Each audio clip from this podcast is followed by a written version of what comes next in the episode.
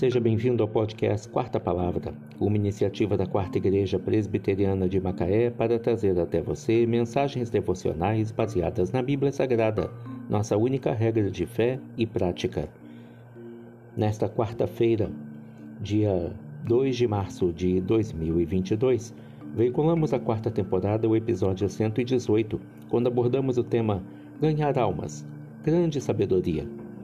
Mensagem devocional de autoria do Reverendo Hernandes Dias Lopes, extraída do devocionário Gotas de Sabedoria para a Alma, baseada em Provérbios 11, verso 30.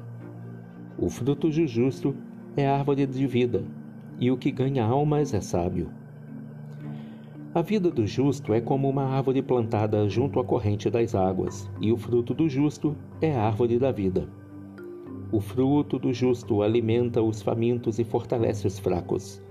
Da boca do justo saem palavras de vida eterna, e das suas mãos, obras da bondade.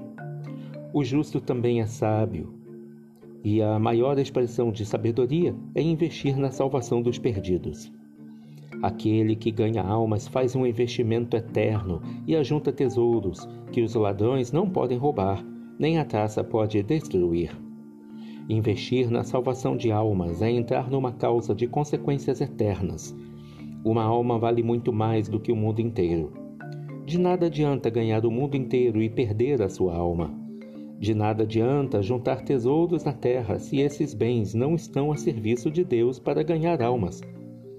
O melhor e mais duradouro investimento que podemos fazer é investir na salvação de vidas.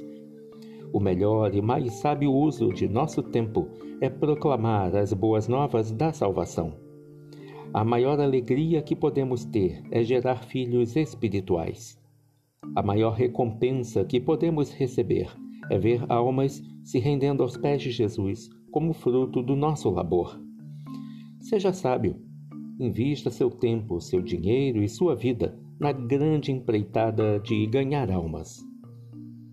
O fruto do justo é árvore de vida, e o que ganha almas é sábio.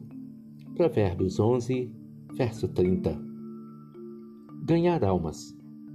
Grande sabedoria. Que Deus te abençoe.